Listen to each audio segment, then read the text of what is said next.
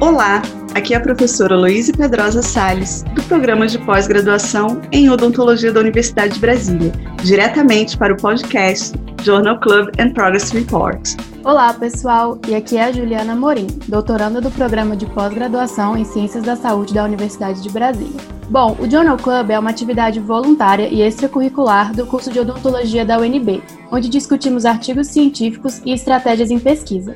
Excepcionalmente, desde março, o Journal Club vem sendo realizado em videoconferências para a discussão de questões mais polêmicas e relevantes dos temas propostos na semana. Esse podcast surgiu como uma demanda de nós, estudantes. É uma nova forma de interação entre a universidade pública e a comunidade. Bem-vindos ao último episódio da segunda série de 2020, Odontologia pelo Mundo. Hoje conversaremos com o professor Renato de Toledo Leonardo, um grande amigo e um dos grandes nomes da odontologia brasileira. Dr. Renato já viajou por mais de 80 países e contribuiu cientificamente com seus cursos e livros publicados em diversas línguas para elevar a nossa endodontia à mais alta posição no ranking mundial. Atualmente, o Dr. Renato é professor de endodontia da Universidade Estadual Paulista, no campus de Araraquara, e também atua na reitoria da universidade. Bem-vindo, Renato, ao nosso podcast.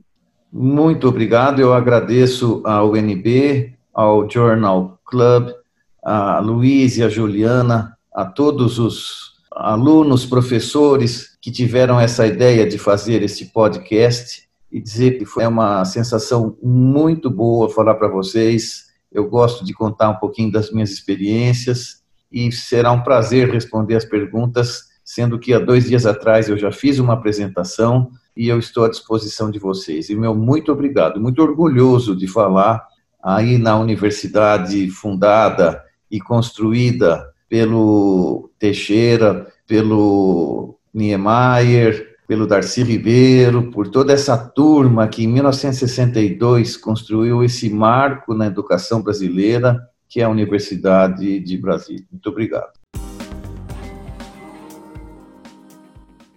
Então, inicialmente, eu gostaria de dar as boas-vindas ao professor Renato e desde já agradecer pela sua participação, enriquecendo a nossa programação ao dividir com a gente seus conhecimentos e experiências. Professor Renato, para começar a nossa conversa, durante a apresentação do journal que o senhor mencionou, o senhor falou sobre a passagem pelo curso de engenharia e mencionou também o nome de dois professores que tiveram um papel importante em sua formação, o professor Alberto Consolaro e o professor Mário Leonardo. Com isso, eu gostaria de pedir que compartilhasse com a gente essa sua experiência pela passagem na engenharia e como esses professores influenciaram na sua formação. Bom, Juliana, além do meu pai Mário Leonardo, o irmão dele, Murilo Leonardo, é uma pessoa muito querida, como se fosse um segundo pai meu. É um engenheiro aeronáutico, professor de aerodinâmica na Faculdade de Engenharia da USP, em São Carlos ele sempre teve uma influência muito grande na minha vida. E durante o colégio, eu me destacava relativamente bem na física, na química, na matemática. Eu gostava um pouco mais dessa área exata do que das biológicas e sempre apaixonado pelas ciências humanas. Mas por questões financeiras eu achava que a minha vida como cientista humano ia ser mais complicada e eu procurei um caminho mais fácil. Eu fiz engenharia três anos numa das melhores faculdades de engenharia do Brasil, extremamente difícil de entrar. E depois de três anos, logo na primeira semana, eu já tinha percebido que eu tinha feito a escolha errada. Com 17 anos, eu acho que o aluno, o jovem, não está preparado para fazer essas escolhas como eles fazem no Brasil. E falando bem, eu já disse no curso essa semana que o Brasil se destaca no mundo nas áreas da, das agronomias, das veterinárias, da física teórica, da farmácia e da odontologia. Nas outras profissões, nós temos muito que aprender ainda. E eu me lembro que há um ano atrás, coordenando um encontro do Instituto Brasileiro de Francofonia, que são os países que falam francês, e lá na Unesp nós coordenamos esse encontro, e cada universidade brasileira falaria um pouquinho da influência que a França teve. E um dos palestrantes era um professor renomado aqui no Brasil e que apresentou o trabalho que ele desenvolveu junto com a Renault, com a Citroën, Citroën e com a Peugeot. E eu comecei a conversar com esse professor e eu perguntei o que, que você desenvolveu, você faz parte de algum grupo de desenvolvimento do motor da Renault, porque eu gosto de Fórmula 1. Falou, não, eu ajudei a desenvolver a harmonia da cor do interior do carro com o painel. Então, para você ter uma ideia, a engenharia mecânica, que é o que eu queria fazer no Brasil, ela está muito distante do que eu gostava mais, que era Fórmula 1, avião, projetar motor, estudar motor de Venkel, motor quatro tempos, dois tempos, comando de válvula disso, de, de, desmodrômico ou não, e eu vi que eu iria trabalhar numa outra área. Então eu fui morar nos Estados Unidos, foi uma decisão muito difícil para mim. Eu não refiz a minha uh, inscrição, a minha matrícula, assim, eu perdi a oportunidade de voltar a estudar porque eu não queria voltar. E eu fui passar um mês nos Estados Unidos, acabei ficando um ano e fui morar com um dentista que tinha sido aluno do meu pai e era um especialista em endodontia. Meu pai sempre procurou me manter distante das influências, para que eu mesmo fizesse as minhas próprias escolhas. E eu acho isso excepcionalmente bom. Aí lá nos Estados Unidos, frequentando a clínica do Dr. Fernando Barreto, é que eu fui ver o que era endodontia. E disse: "Não, eu vou gostar de fazer odontologia". Depois de um ano, voltei para o Brasil, prestei vestibular e entrei nas faculdades principais de odontologia e escolhi a Unesp de Araraquara. Então, essa influência que você falou, professor Mário Leonardo, ele sempre procurou não me influenciar. E eu achei isso muito bom. Mesmo depois de formado, ele nunca quis interferir diretamente na minha vida, para que eu caminhasse com as minhas próprias pernas. E eu acho que isso foi muito interessante, porque eu entrei num mercado extremamente competitivo, e dentro dessa escolha da endodontia, no final do mestrado, eu conheci o professor Alberto Consolaro. E o professor Alberto Consolaro me chamou, sentamos na biblioteca da FOB, lá na, na USP de Bauru, e ele falou: Você não quer fazer doutorado comigo? Eu falei: Alberto, eu, não, eu sou endodontista, eu entendo pouco de patologia geral. Ele falou: Não, eu vou ter só três alunos de doutorado ano que vem. E você, eu faço um curso específico para você de endodontia, de patologia endodôntica. Aí, com um convite desse, partindo de uma sumidade que, na minha opinião, é o maior morfologista do mundo, sem dúvida nenhuma, eu resolvi aceitar. E essa foi uma escolha perfeita, porque foi ela que me deu a base para que eu entendesse por que, que eu faço endodontia, não só como eu faço endodontia. Além do mais, o Alberto Consolaro e eu somos apaixonados por geografia, por história, por cultura geral. E aí, neste, nessa orientação dele, eu aprendi também que eu posso escolher aquilo que eu quero. Dentro da endodontia e da patologia, eu posso querer fazer pesquisa e ser um pesquisador bastante diferenciado, o que não é o meu caso. Ou eu posso querer dar aula na graduação, ou eu posso querer dar cursos por esse mundão, falar e depois aprender, ensinar também como se faz com cursos de hands-on. E aí eu tive a oportunidade, a partir desta base do Leonardo, que o nome me ajudou muito, e da base científica e, e, profissional que o Alberto também me deu, me lançar por esse mundão e fazer o que eu gosto. Então, esses dois têm uma importância relevante, entre outros muito importantes também, mas não vou ficar citando um ou outro para não deixar alguém que talvez passe despercebido e eu não, eu não me recordo. Obrigada, professor, pela sua resposta. Concordo com o senhor que nós precisamos decidir por qual curso seguir muito cedo na vida, né? Ainda bastante jovens e imaturos para uma decisão tão importante. Por vezes, precisamos buscar novos caminhos. E os exemplos profissionais podem contribuir bastante para isso. Essa sua experiência com diferentes culturas e a vivência com variações na atuação da odontologia, com certeza contribuem muito para o crescimento e construção profissional também. A minha próxima pergunta era sobre isso que o senhor mencionou. Percebemos que o senhor valoriza muito o doutorado em patologia. Qual a importância para a sua formação profissional ter realizado esse doutorado na área básica? Juliana, excelente pergunta. E olha, eu tinha acabado de comentar ainda fora, antes de começar, conversando com a professora Luíse, que dia 12 de dezembro eu vou fazer a abertura do Congresso Chinês de Laser. E eu começo falando do congresso de quais são os maiores desafios que a endodontia tem uh, hoje em dia. E eu acho que os maiores desafios são o domínio dessa variedade anatômica que é enorme e o controle ou até mesmo a eliminação da infecção do sistema de canais radiculares. Só para você ter uma ideia. Então você tem que dominar muito bem a anatomia, tem que dominar a microbiologia e tem que dominar a patologia, porque a bactéria vai com seus subprodutos ou per se acabar inflamando o tecido ao redor do dente ou no periápice ou mesmo o tecido pulpar e você vai ter que entender tudo isso que ocorre. Então, quando você entende a patologia, a microbiologia, a anatomia, a imunologia, toda essa parte básica, fica muito mais fácil você explicar por que, que você está fazendo um tratamento endodôntico. Quando você sabe por que, que você faz uma coisa, fica mais fácil você dominar como fazer este procedimento. Então, a, a, a idade muito tenra que nós entramos na faculdade de odontologia, com 17, 18 anos, com professores de histologia, de imunologia, de patologia, de microbiologia, que uma grande parte das vezes vem do curso de biologia, do curso de medicina, do curso de farmácia, não tem tanto conhecimento da área odontológica, a gente acaba não dando muita atenção e o valor necessário que precisava se dar a essas disciplinas.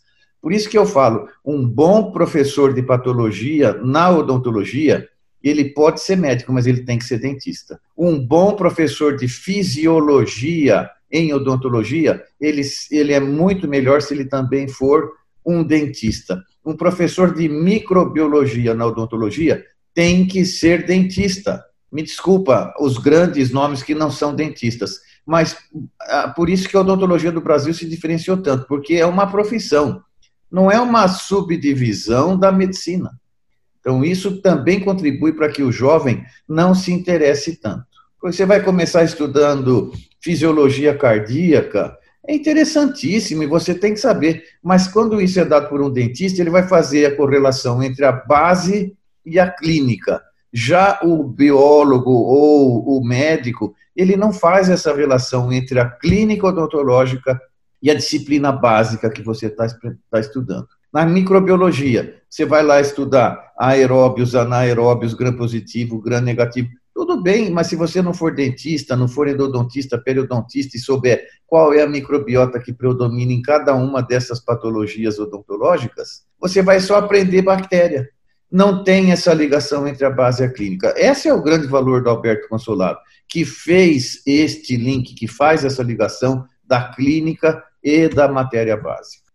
Professor, é isso mesmo. Eu, como aluna de doutorado da área básica, concordo demais com tudo isso.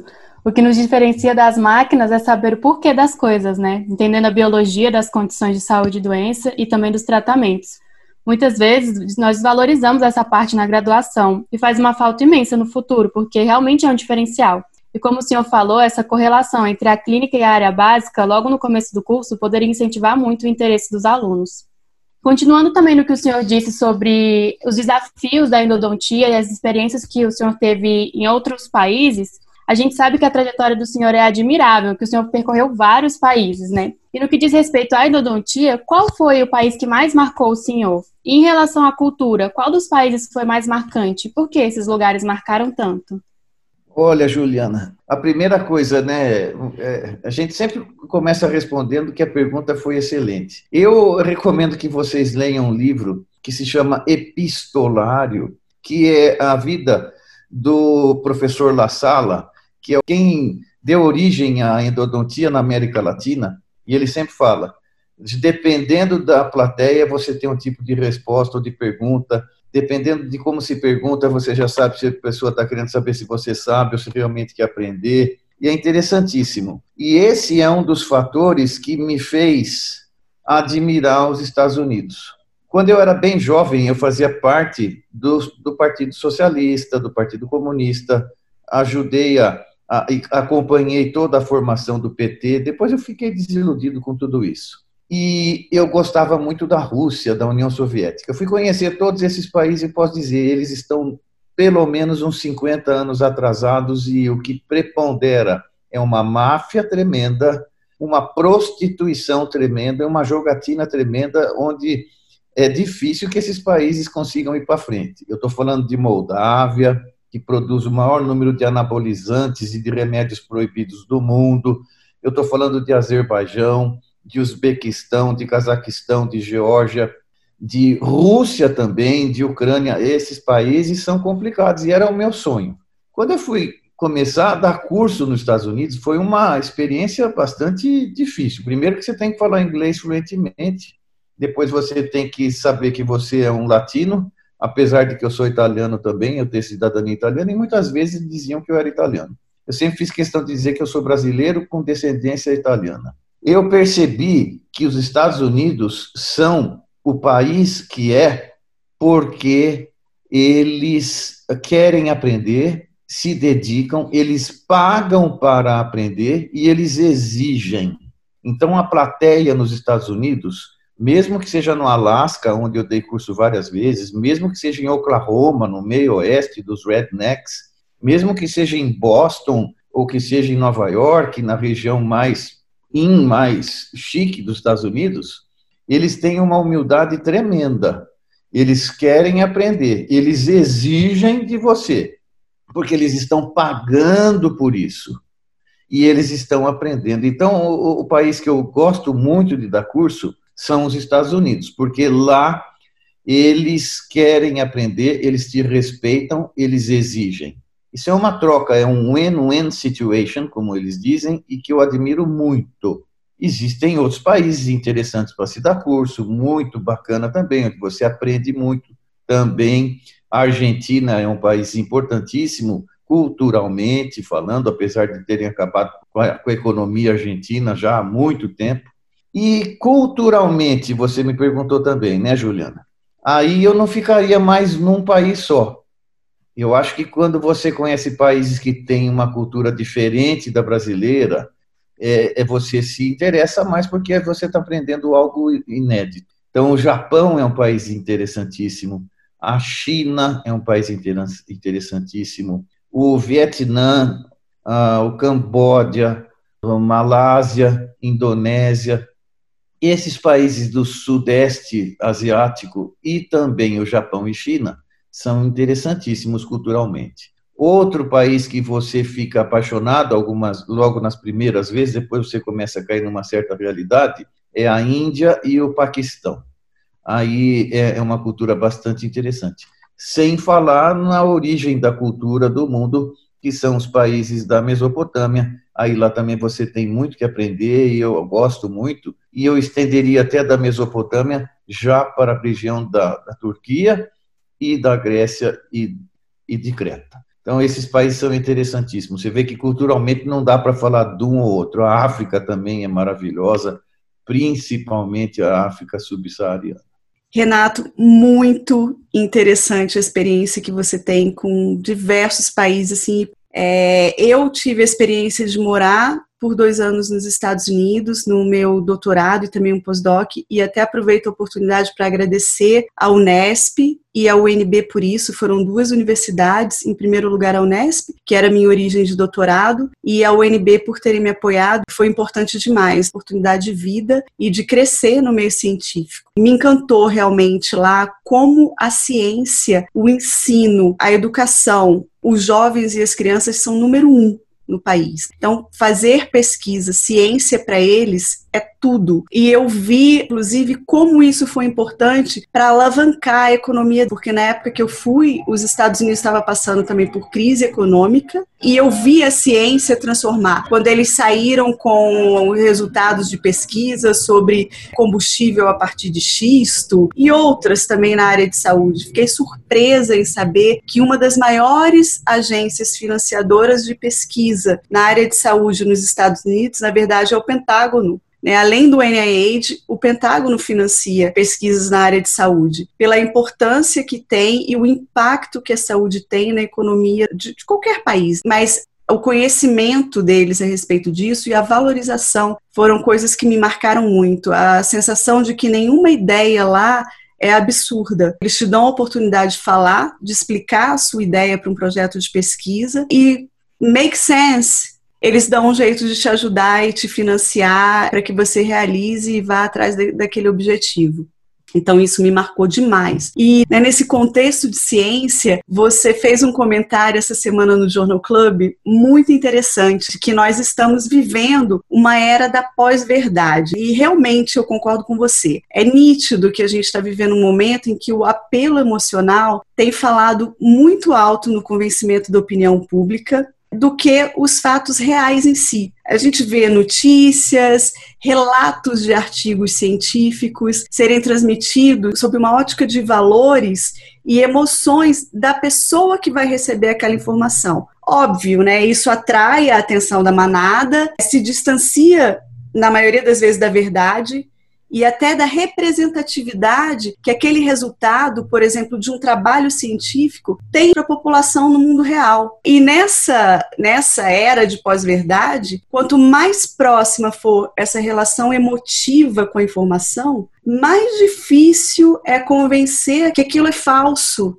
ou de que tem pouco valor científico, de que tem um valor científico fraco. E aí eu gostaria de ouvir você falar um pouco mais como isso coloca a ciência em xeque e a importância da ciência para o desenvolvimento do nosso país.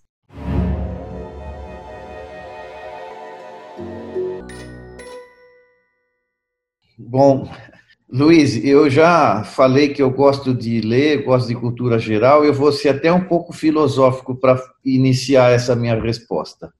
Eu acho que nós deixamos de seguir a axiologia ontológica da metafísica da ciência para entrarmos num fundamentalismo científico, que não existe ou um proselitismo científico. Não existe.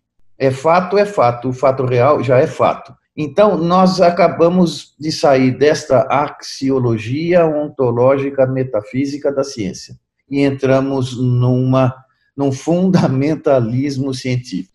Mas isso acaba, porque para se verificar onde existem os cursos que vendem ciência ou oferecem ciência, no ano 2000, a China já estava preocupada com isso, e o governo de Xangai fez uma enquete e mandou vários chineses dentro da epistemocracia de Xangai buscar no mundo os melhores cursos que existiam em termos de universidade. E aí nasceu o ranking Xangai. E eles viram que as 10 melhores universidades do mundo estavam nos Estados Unidos e começaram a mandar chinês para os Estados Unidos para estudar lá e com a obrigatoriedade de voltar para a China. No ano seguinte, a Inglaterra, que também vende muito bem essa commodity que se chama educação, montou um, e tem que ser sempre independente, não pode fazer parte da própria meio universitário, o Times Higher Education, que é do grupo Times, que é um grupo de, de jornalismo. E aí, as duas primeiras universidades, de acordo com o Times Higher Education, são Oxford e Cambridge, porque eles querem vender educação. E depois, no Brasil, com o professor Jacques Markovic, na USP, montou e ensinou uma menina orientada dele do doutorado a ir trabalhar na Folha de São Paulo e montou o, o, o RUF, que é o Ranking Universidade da Folha. Tem que ser sempre de um grupo independente. Então você vê que esses países têm essas universidades, eles brigam para vender os melhores cursos, eles investem em educação, eles compram cérebro do exterior. Essa política que os Estados Unidos fazem é, é muito importante. Então, vai lá a Luíse, que está prontinha, que o governo brasileiro já investiu no primário, no ginásio, no colégio, no mestrado, na, na graduação, no mestrado, no doutorado. Agora que ela está pronta, eles contratam você para ser professora lá no, no, no Foresight? Quanto que eles investiram em cima de você? Nada. E o que, que eles vão ganhar de você? Tudo. Mas isso é totalmente diferente da política educacional que existe no Brasil. Nós estamos distantes disto. Então, é, é complicado você falar em, em pós-verdade. Aqui no Brasil, eu acho que aonde existe uma grande ignorância populacional, a pós-verdade prolifera. Não só Brasil, Argentina, Venezuela, vários países aí a coisa vai funcionar.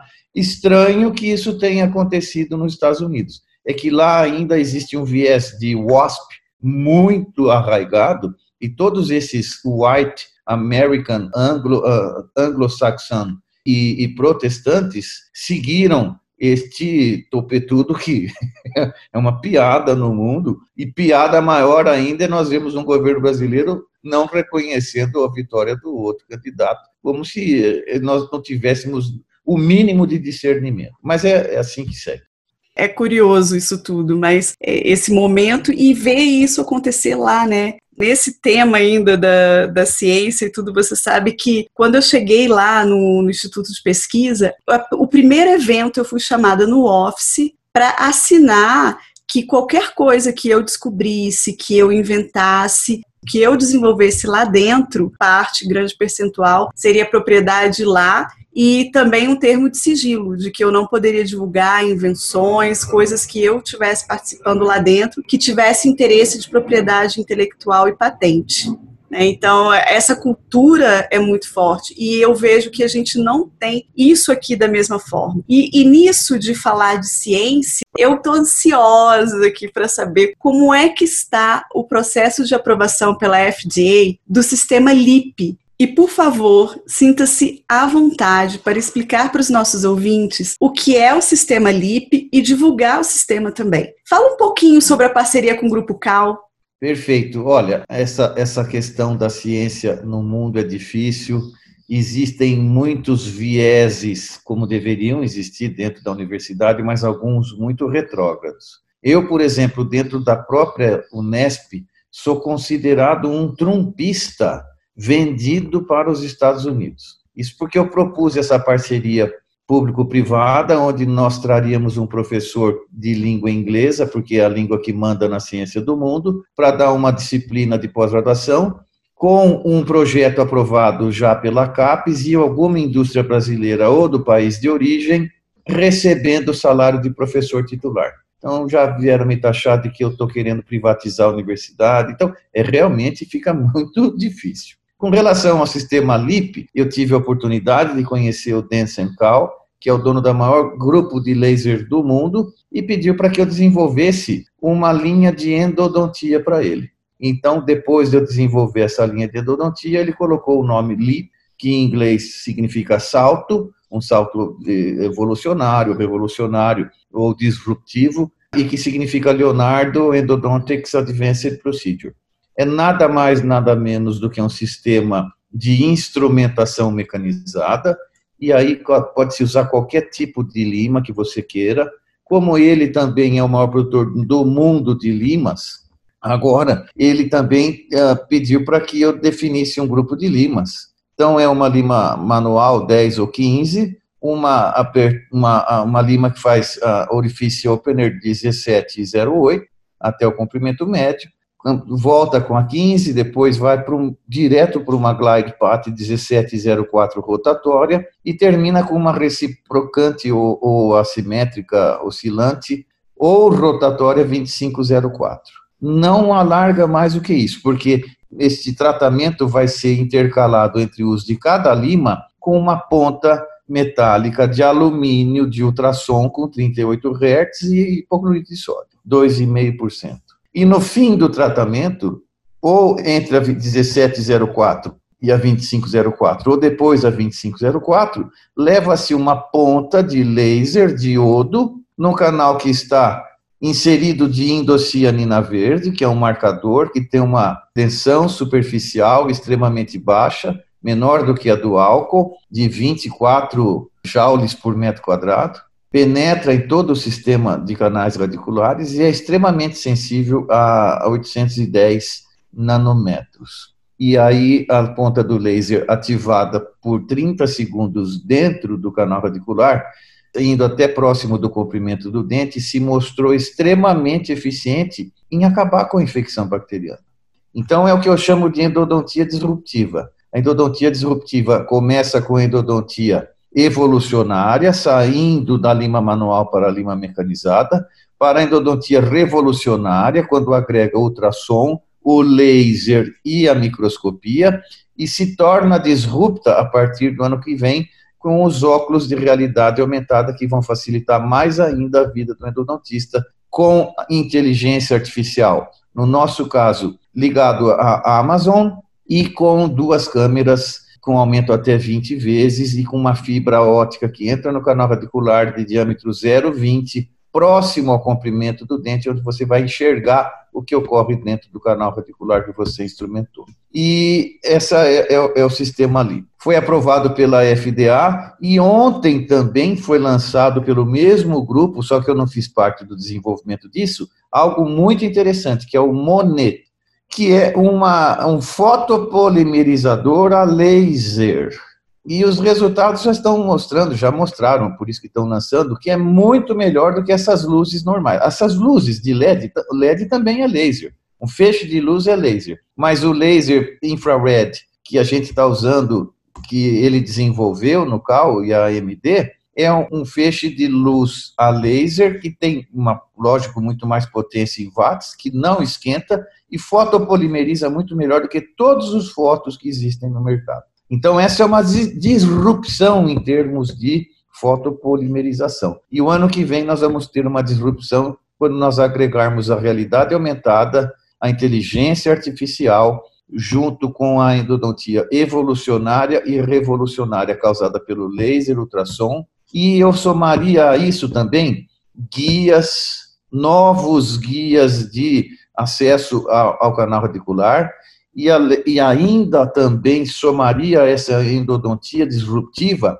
as impressoras 3D. Aí sim nós vamos poder falar bem em endodontia em sessão única, que você antes de tratar já faz, já filma para se fazer um provisório, ou definitivo, uma coroa definitiva, a impressora 3D está fazendo enquanto você faz o canal, terminou de canal, cimenta definitivamente a coroa. Aí sim nós estamos terminando a endodontia disruptiva. Vamos ver aonde que será o próximo passo. Você acredita que com é, já com o sistema LIP e usando o laser, é, já garantiria uma sepsia melhor para fazer numa única sessão?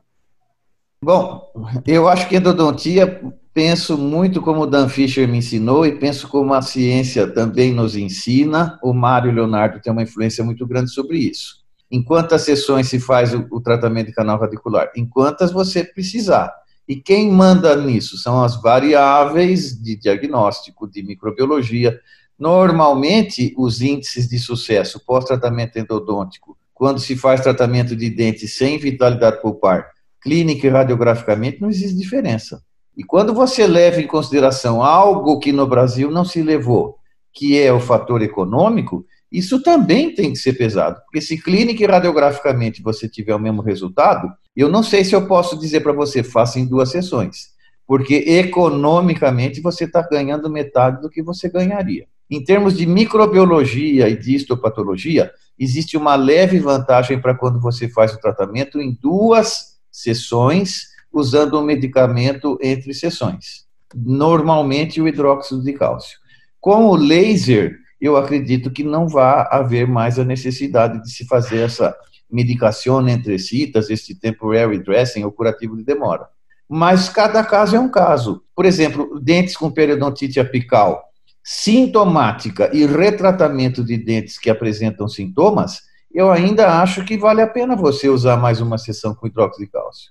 Mesmo porque, em termos de habilidades manuais, quando você vai fazer um retratamento, usando o microscópio ou mesmo a realidade aumentada, é difícil você fazer um molar, retratá-lo e deixá-lo pronto para obturar em uma hora e 40 minutos ou duas horas. Porque mais do que isso na cadeira também fica improdutivo, tanto para você quanto para o paciente. Por isso que eu digo, a endodontia vai muito além de uma questão de ser feita em uma sessão ou duas, ou uma em várias sessões, como dizem erroneamente, porque não se faz em várias sessões. Então, depende dessa, desse número enorme de variáveis que vão fazer com que você analise muito bem o diagnóstico, a microbiota predominante, a sintomatologia, tudo isso para que você venda ao seu paciente, isso precisa ser vendido, porque isso tem preço, a menos que você trabalhe no serviço público o melhor tratamento para o paciente.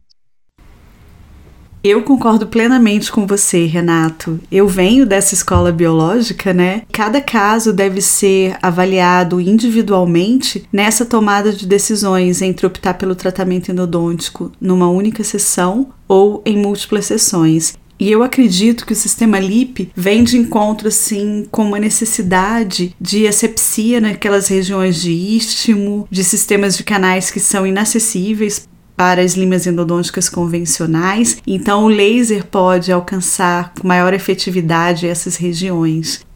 Eu gostei muito do sistema, eu achei ele compacto, um design interessante. Essa proposta de ter no mesmo módulo os três dispositivos, aquele que vai ser necessário para fazer o preparo biomecânico, o ultrassom e também o laser, é bastante interessante. Você acha que demora muito a chegar aqui no Brasil e vai chegar para gente com um preço acessível? Luiz, e veja que interessante. Até alguns anos atrás, todas essas tecnologias custavam caras. São tecnologias que eram feitas na Alemanha, na Suíça, na França, na Itália, na Suécia, nos Estados Unidos e no Japão. Hoje, o player número um do mundo em tecnologia chama-se China.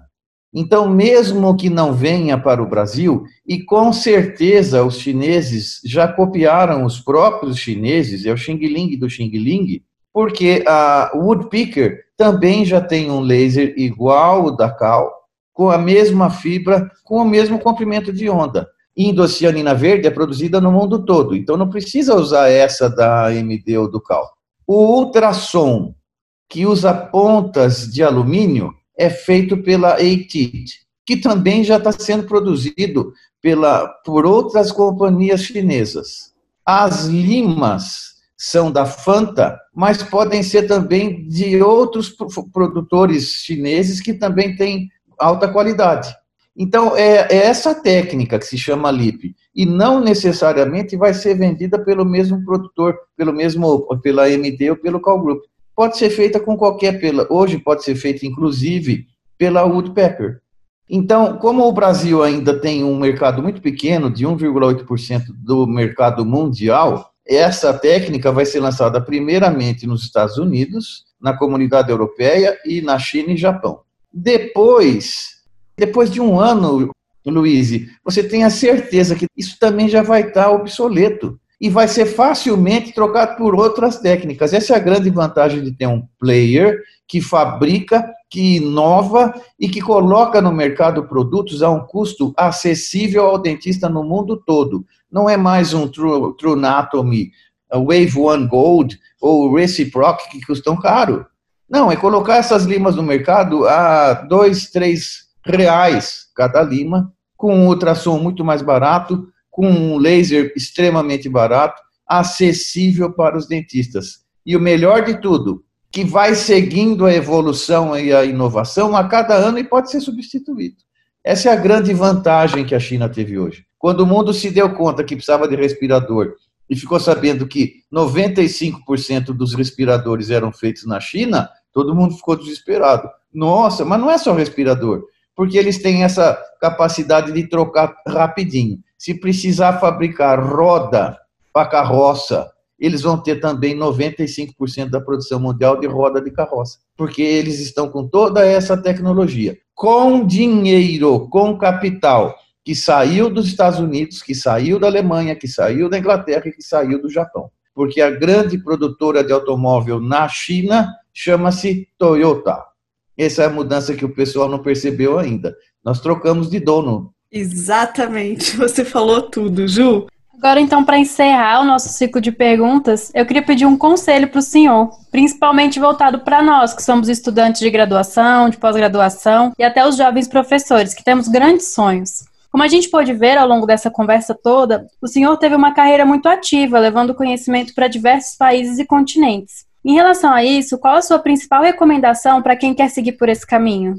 Juliana, olha, o Senhor da paz e da bênção. Eu sempre eu, eu, eu, reconheço que, que para muita gente é importante, mas se eu sou doutor, ou se eu sou livre docente, ou se eu sou professor associado, por favor, me chame de você, tá? Eu, eu, eu sinto que a gente troca informações muito melhor quando nós estamos no mesmo patamar. Só você não está no mesmo patamar do que eu, porque você é bem mais nova do que eu. Tem toda a oportunidade do mundo para ser muito melhor do que eu. Aliás, essa é a, tendência e eu espero que siga. Haja vista o que tem aí na professora um pouquinho mais de idade que você, que a Luíse.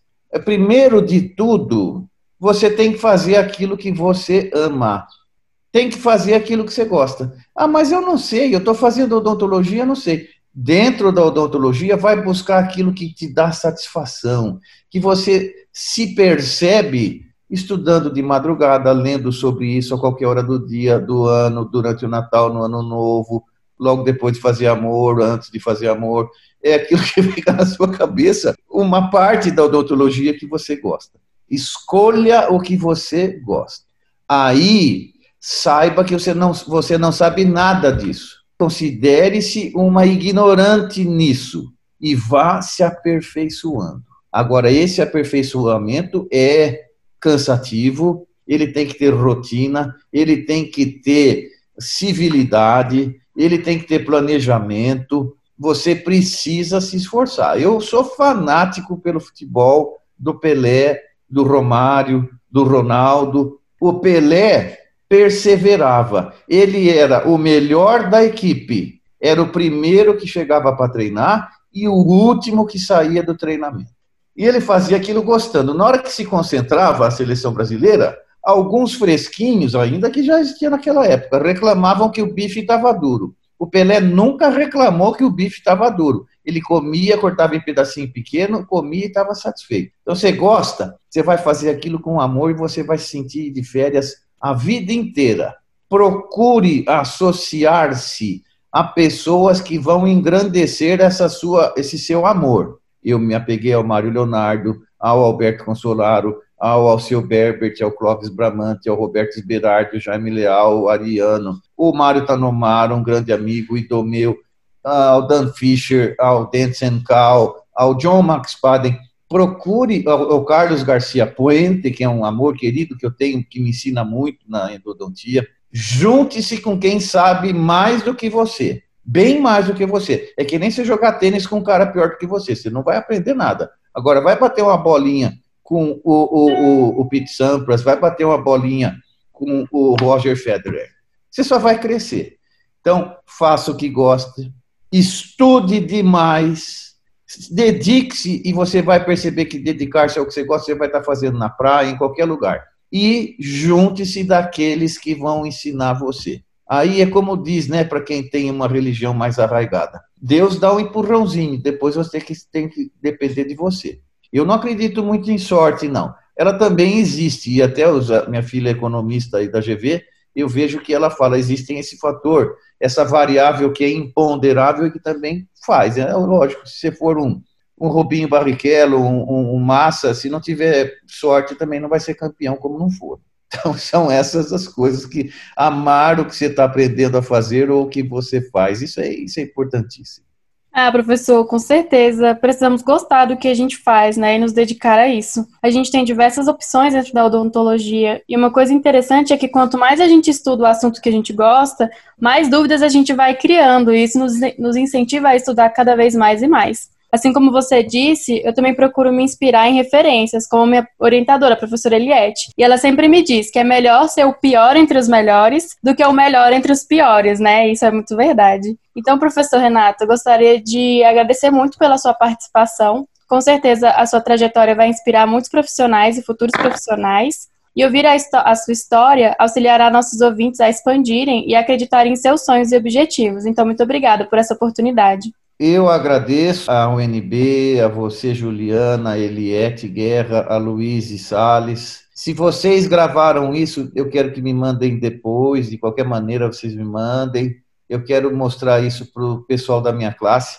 A turma que se formou comigo na Odonto aqui de Araraquara, eu sou parceiro do Rafael Mondelli, filho do Zé Mondelli, por isso que eu casei com a Mondelli, que é prima dele. Porque a turma que eu tenho, nós, nós falamos todos os dias dos 70, tem 38 que se falam todos os dias. E a gente se mantém como a gente era na graduação. Então aparece um caso bonito de endodontia, o pessoal lá que não me vê há 38 anos fala assim: manda para o cotonete, ou para o velho, ou para o magrelo, que ele é capaz de fazer. Isso é muito bacana. E eles querem ouvir essas, esses cursos que eu dou. Alguns assistem, alguns são companheiros meus. É uma turma maravilhosa. E para vocês verem, dos 75, um faleceu, e os outros 74, todos se deram muito bem na vida, tanto profissionalmente quanto financeiramente e economicamente. E desses 75, 12 são endodontistas. Muito bacana. E tem cada endodontista bom na minha turma, muito, muito bom. Muito obrigado.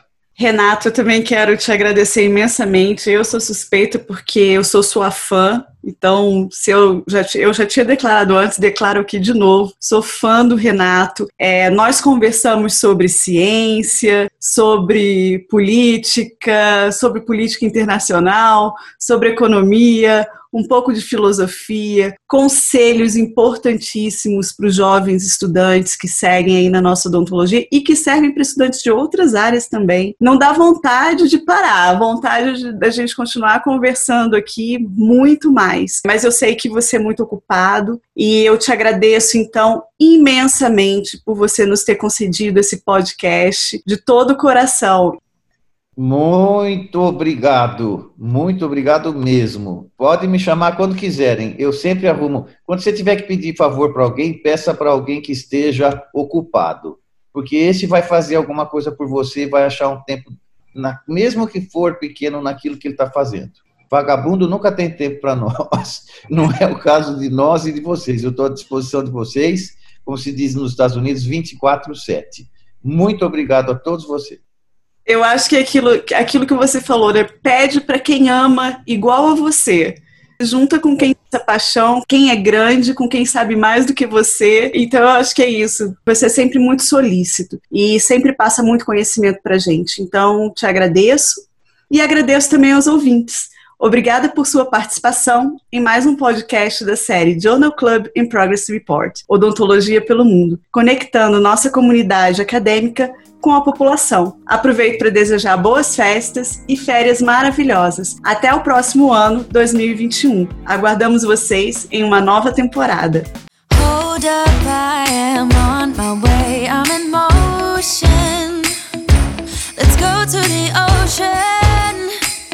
let's go outside. We can hang out on the beach without freezing. Yeah, isn't that amazing? In Christmas times, we'll be chilling and having a good, good time. Doesn't matter if the snow is falling